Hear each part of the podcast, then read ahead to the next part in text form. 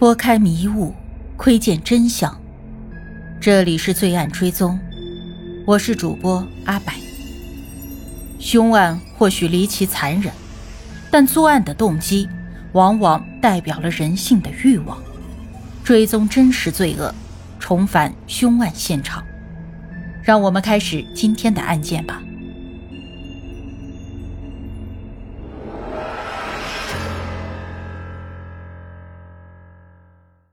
今年一月二十一日，电影《毒舌大壮》在香港上映，一个月后就成为香港影史上首部突破一亿票房的华语电影。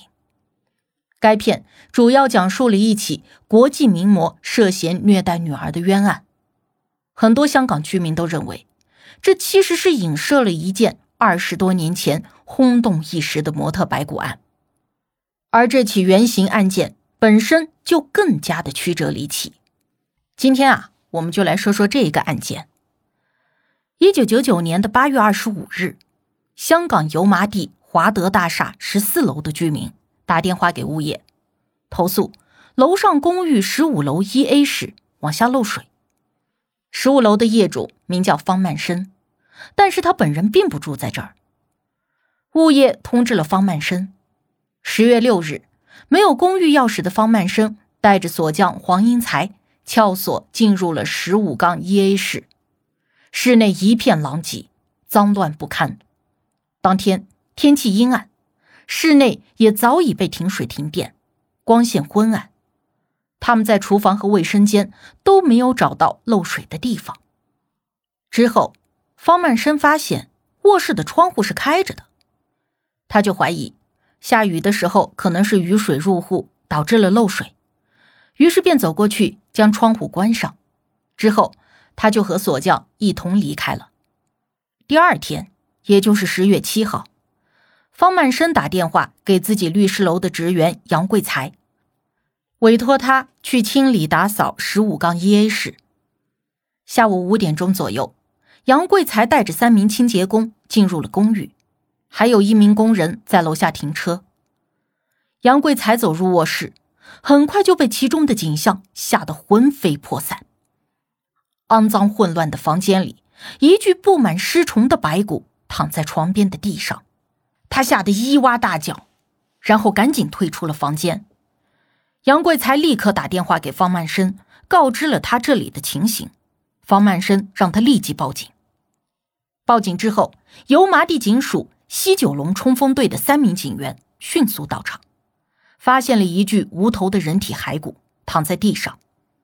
随后，一名警员在墙边布满了蜘蛛网和灰尘的粉色垃圾桶里，发现了一个头颅和一些头发。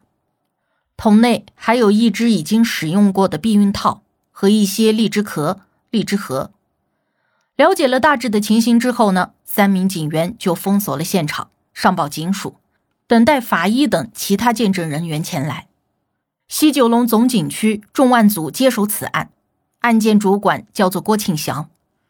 重案组在客厅里发现了一个绯红色的钱包，里面有一张名叫彭楚莹的女子的身份证，一张彭楚莹的油麻地精神病科病历卡，一千一百元现金，一张开户人为于彦长的汇丰银行的银行卡。客厅里还有一份1995年6月份的报纸，一条泳裤，一只金戒指和一条金项链。洗衣机上有少量海洛因和一只针筒。政府化验所专科服务主任郭延素林于十一月七日夜间来到了现场，大致的看过以后就退出了，因为公寓已经断电，所以要留待第二天来搜查现场。十月八日。郭延素林带领了法医团队再次来到公寓，他们发现客厅和卧室极其的脏乱，但是没有打斗过的痕迹。仔细搜查了以后呢，法医团队啊又发现了更多的证据：三个空的可乐瓶，一些用胶带包裹着的药物，垃圾桶里有一百粒装的蓝精灵空药盒。法医侯港龙负责验尸，他发现。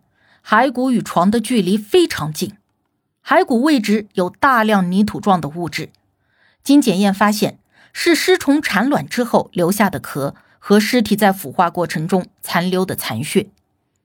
整副骸骨呢向右俯卧，右肩触地，靠着墙边的垃圾桶，胫骨抵在了垃圾桶的边缘，身上没有任何衣物附着，左手手骨垂落至膝盖，向内弯曲，右手被身体压着，右脚压着一堆衣物，两条小腿轻微屈曲，右腿骨旁呢摆放有一个电视遥控器，姿态自然。头骨面朝垃圾桶内，虽然身首异处，但没有发现骨折以及疑似切割颈部的痕迹。侯岗龙推测，死者死亡时脖颈靠在了垃圾桶的边缘。随后，在腐化的过程中，当肌肉和连接的骨组织腐化以后，胫骨第三节和第四节因没有软组织连接而分离。头骨和头三节胫骨一起跌入了垃圾桶中，现场没有发现右手无名指和尾指的指骨，遗失的指骨可能已经腐化，与身体的残骸混合在了一起。侯岗龙称，其他案例中也有过类似的情况，并不罕见。骸骨和尸虫混为一体，侯岗龙相信骸骨已经存在了很久，死去的尸虫壳和尘埃。密布在骸骨中，能够看出骸骨长时间没有被移动过。头骨从垃圾桶移走以后，又发现垃圾桶内以及墙边有一点点黑色残留痕迹。经过测试啊，证明这些痕迹是尸体腐化液体的残留，不是血渍。现场找到了九个指纹，其中一枚在彭楚莹的身份证上，但是这枚指纹。被首次进入现场的冲锋队警员污染，其余的指纹呢，分布在厕所的瓷砖、书本还有信件上。郭延素林初步认为，此案可能不涉及谋杀。在郭延素林的指示下，郭庆祥将部分有价值的证物取走化验，包括垃圾桶里那个避孕套。经过侯岗龙的鉴定。头颅和白骨同属一名年轻的二十至四十岁女性，身高一米六七厘米左右，所有骸骨无切割及受伤的痕迹。由于骸骨上没有发现衣物纤维，不排除死者死亡的时候是赤裸的。由于尸骨已经高度的白骨化，无法还原死者的死因，仅能够推断死者大约是死于四年前。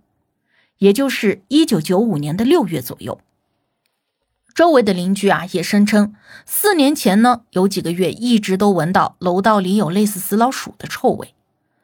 根据电力公司的记录，该公寓在一九九五年的九月二十二日就停止供电了。警察打电话给业主方曼生，方曼生说，此前他将这个公寓租给了一个叫彭楚莹的女子，但是他已经三年多没有交过租金。还以为他已经搬家了，于是派人上门打扫。十月九日，香港齿科法医小组顾问杨家驹根据头骨上的牙齿和彭楚莹生前面部 X 光的对比，确定了死者的身份：时年三十四岁的彭楚莹。十月十一日，警方将检获的大批证物、残存的头发、避孕套、药丸以及针筒。送到了政府化验所里做毒理性测试。政府高级化验师李秋荣负责了这次测试。头发的根部检测到了吗啡的成分，结果显示呢，彭楚莹在死之前的五天到两年内曾经吸毒。随后呀，李秋荣将垃圾桶内的避孕套和其他垃圾一起交给了所内生物化学组的高级化验师罗敏仪来检测 DNA。现场找到的指纹和案发时进入现场的三十多人一一比对，包括了方曼生和杨贵才等人，但是结果均不一致。重案组最早将此案列为谋杀案，但后来又改为发现尸骸案，并将此案标注为最高机密，案件资料不得公开。一九九九年十月十四日，警方将彭楚莹的死讯通知了他的家人。家人震惊之余呢，反复的追问：为什么四年以后才发现尸体？彭楚莹的姐姐贤姐告诉警方，说自己最后一次见到妹妹是在一九九五年三月的某一天。那天，贤姐接到了一个来自警方的电话，说是彭楚莹和一名男子打架被扣押了，需要有人为她缴纳保释金。贤姐赶到了警局，给妹妹交付了保释金，并且见到了她本人，还得知和她发生纠纷的男子是她的一个男友。过了几天以后呢，彭楚莹曾经打电话给姐姐。希望可以归还她支付的保释金，但是之后贤姐就再也没有收到过关于妹妹的任何消息。警方也疑惑，为什么在彭楚莹失踪的四年多的时间里，家里人从来没有寻找过她呢？贤姐对此的解释是，彭楚莹向高利贷借钱不还，高利贷催债人便频繁的骚扰彭楚莹的母亲，彭母不堪其扰啊，母女关系也因此破裂。而彭楚莹曾经表示过想要回家居住的意愿，但是她的这个举动呢，又惹恼了那个时候也住在家中的同母异父的弟弟。从此啊，彭楚莹除了偶尔跟姐姐以及小妹妹阿诗联系之后，跟其他的家人都断绝了往来。但是贤姐曾经在一九九五年的四月，因为联系不上妹妹，报警过一次。之后，警方发现彭楚莹同月。曾经在广华医院求诊，于是啊就撤案了。同时，贤姐还告诉警方，彭楚莹和华德大厦这套公寓的业主方曼生，并不是单纯的租赁关系。妹妹死亡之前，曾被方曼生长期的包养。根据贤姐的说法呀，彭楚莹是在十八岁的时候，也就是一九八三年，在一个晚宴上邂逅了方曼生。彭楚莹的妹妹阿诗则说。当时他们并不知道方曼生的背景，只是知道他年长、已婚，以及经常出入舞会。一九九五年的六月，贤姐打了电话给方曼生，希望他能够告知妹妹的下落。方曼生却说他知道他在哪里，但是他不想见到你们。于是呢，贤姐就认为妹妹是主动想断绝和家人的联系，于是啊，就停止了寻找，也没有再报警。八世间奇案，看人间百态，品百味人生。喜欢的朋友可以订阅专辑，关注我，定期更新真实案件。你都看过或者听过哪些离奇的案件？欢迎留言讨论。我是阿柏，我们下期见。